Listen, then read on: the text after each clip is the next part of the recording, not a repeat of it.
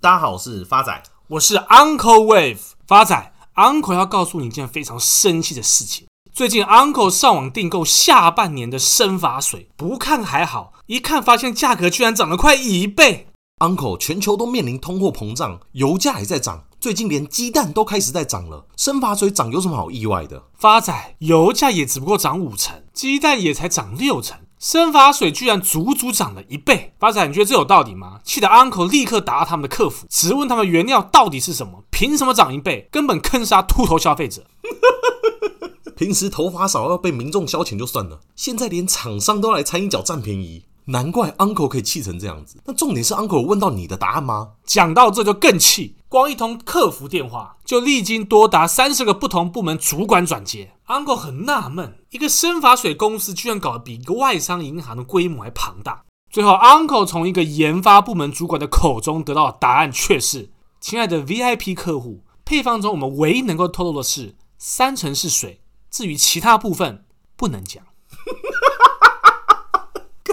浪费两个小时的电话，那最后 Uncle 还是有定下来吗？啊，不然我还要选择吗？好啦，其实 Uncle 讲的很有道理。面对全球的通膨，大部分的民众都是没有选择的。像以美国为例，去年美国的通膨是逐月上升，到十二月时已经达到七个 percent。当时市场上的分析师以及部分的联准会官员认为，这七个 percent 已经是这波的高点，而这一切的表现只是疫情后的短期反应。只要全球供应链持续回稳，配合美国的经济复苏，通膨很快就会和缓。结果殊不知，一月的通膨再飙高到七点五个 percent，创四十年以来的最高点，所以要解决通膨恐怕没有那么简单。因此，为了要解决这个问题，联准会必定要加速升息，以打断未来有可能产生的通膨连锁效应。今年年初公布去年十二月通膨高达七个 percent 的时候，市场上对三月份开始升息早就有了共识。而在去年年底，就因为通膨持续走高，联准会主席鲍威尔发布完鹰派的谈话后，市场平均修正幅度高达一成以上。而鹰派的谈话内容包含像联准会有意在三月份升息，且不排除每一次会议都有升息的可能性。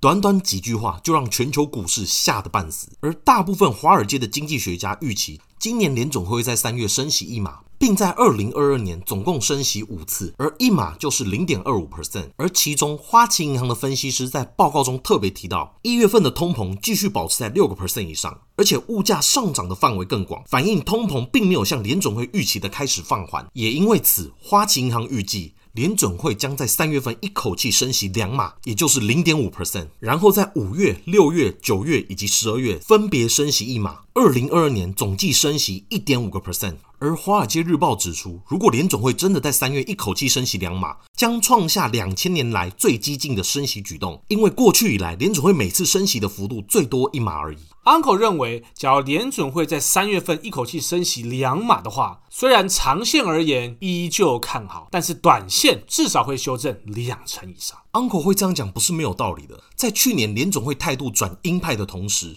大部分的投资者为了避险，他们抛售高成长的科技股。将资金转向到配息稳定的产业，比如说像银行业、石油业以及电信公司。今年截至到二月十八号为止，包括配息在内，S M P 五百高收益配息指数上涨了一点六个 percent。相比之下，S M P 五百指数下跌足足九个 percent。而 S M P 五百高收益配息指数，它是由全美前五百大公司当中排名前八十的高配息股构成。而这一来一往之下，配息股的涨幅足足比一般公司的涨幅多了快十个 percent 以上，而这个数字是创十七年以来的记录。而这篇《华尔街日报》的分析师指出，在当前的环境下，以配息导向的公司提供了一个很好的藏身之处，他们将会挺过这次市场升息的波动。而这些大型配息股通常有以下的特色：第一，拥有市场的定价权；第二，这些公司股票的估值通常都不高。第三，这些公司的配息通常高于市场上的平均，且波动相对较小。而这些配息股的吸引力，大部分取决于市场上的债券收益率。当债券的收益率低于股票的股息收益率时，保守的投资者除了股票以外，不会有太好的选择。分析师在报道最后提及，他认为二零二二年的主题就是乏味的配息股逆袭。而除了看美国散户的调整以外，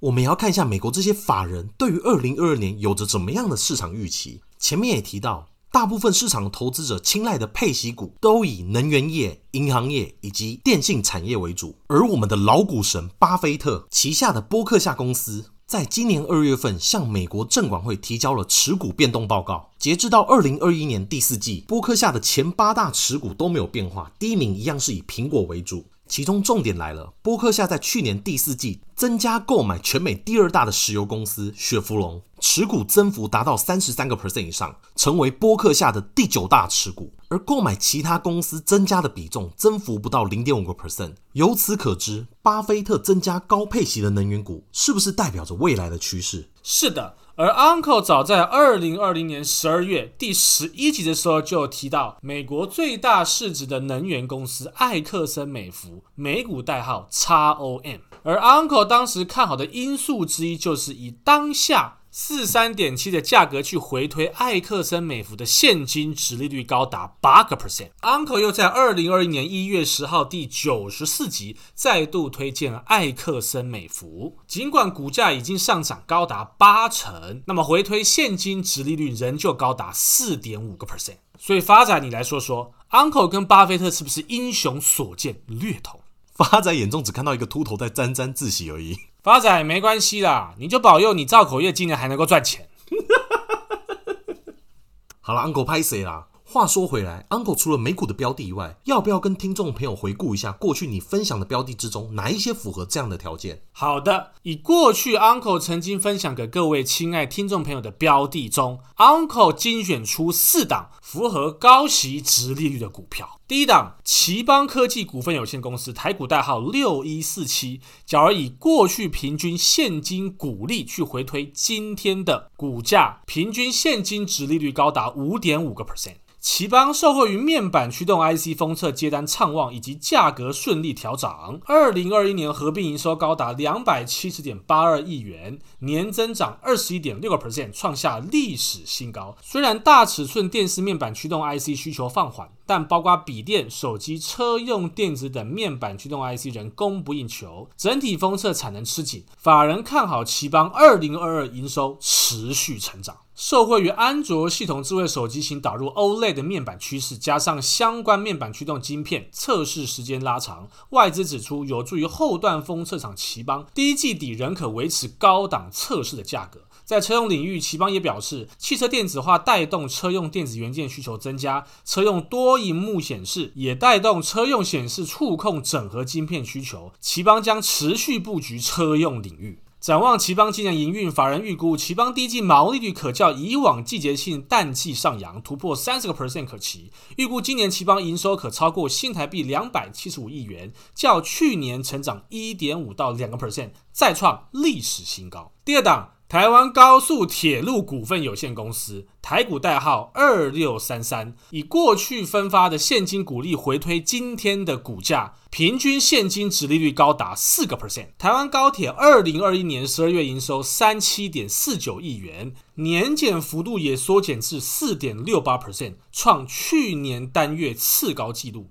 运量也呈现逐步回稳趋势，累计全年营收高达三百零二点二七亿元，成功守住三百亿元整数大关之上。针对高铁营运布局也积极多角化，经历过疫情考验后，台湾高铁终于在二零二一年十月转亏为盈，高铁的载运量也不断回升。考量到国内旅游人口改变，成立旅游事业处，扩大国内旅游服务业务。国内疫情趋缓后，国旅商机爆发，台湾高铁的业绩跟疫情变化最明显。二零二一年第四季载客量回升后，业绩也跟着大幅受惠。台湾高铁为持续提升公司治理品质，导入台湾智慧财产管理制度 TIPS，首次申请 TIPS A 级验证通过，未来将有助于提升制裁管理品质，降低营运成本，也有利持续推动台湾轨道工业本土化发展。第三档，纬创资通股份有限公司，台股代号三二三一，过去现金股利平均两块，回推今天的股价三十点三五，现金殖利率高达六个 percent。法人近期也指出，伟创未来伺服器将持续成长，智慧机组装亏转盈有望，营运稳健，建议长期投资人买进。第四档，台湾塑胶工业股份有限公司，台股代号一三零一，以过去现金股利平均四块来算。现价一百零六块的台塑回推现金殖利率有三点七个 percent。法人近期预期，在油价有撑且大陆限缩重工产业开工率，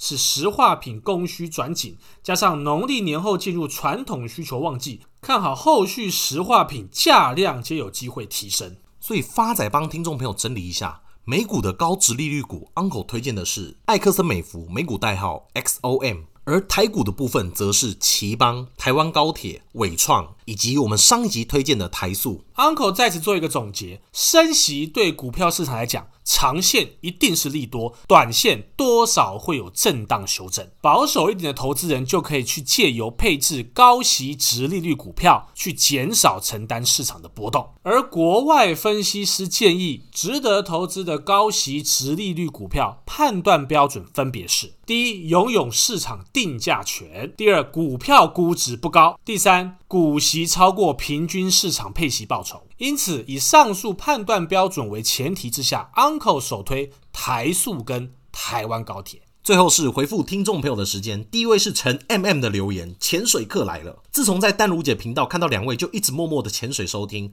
听到你们前面上一集停顿句点说大家都去过元宵节了，希望大家踊跃留言，感觉笑着笑着就哭了。潜水客来帮你们充个数，谢谢你们幽默又不失内容的节目。最后想请问一下 Uncle，怎么看待元晶这档股票？目标价大约落在哪？Uncle 再次感谢新朋友陈 MM 的留言。Uncle 在去年五月十三号第四十二集已经帮大家剖析过元晶这家公司，并且在半年后也顺利达到目标价。那 Uncle 今天也帮您精算过未来元晶有可能会反弹到的目标价会落在四十二元。给陈 MM 同学做个参考。下一位是听众朋友岁无的来信，亲爱的 Uncle 发仔，先来拜个晚年。因为平常都不怎么看新闻，偶然听到有关乌俄战争，正想找相关资料，没想到理财干货王就直接帮大家检视了事件缘由以及到目前的情况，比看新闻还有效率。谢谢 Uncle Wave 跟发仔的用心。之前是推荐朋友收听，现在反而是朋友在更新时赶快叫我去收听。之前有请教过 Uncle 相关存股的问题，目前也往目标一点点迈进。最近有注意到富邦五十零零六二零八。想知道与零零五零的差异？上网搜寻后，似乎两者的差异只在发行时间以及资金的规模大小不同。请问我这样的理解是对的吗？最后想请问一下 Uncle 文业三零三六是否有适合的买点？亲爱的老朋友水武，Uncle 在此要嘉奖这位认真做功课的朋友。确实，这两档 ETF 的差异是在规模跟成立时间的长短。所以，Uncle 过去投资经验告诉我。ETF 的选择依旧是以规模大跟成立时间久为首选，故存股建议仍旧是以零零五零为主。第二个问题，文业 Uncle 帮你精算过，未来相对适合的进场价位会落在七十四元，给您做个参考。下一位是新朋友黄伟明的来信，Uncle 发仔你们好，最近开始收听你们的节目，觉得很不错，想听看看 Uncle 对于日盛生的看法。亲爱的新同学黄伟明你好，在台湾房地产仍旧大多头的前提之下，再加上通膨没有这么快消退，因此房地产依旧是资产配置的一环。而目前日盛生的形态刚好底部有一个爆量的形态，因此。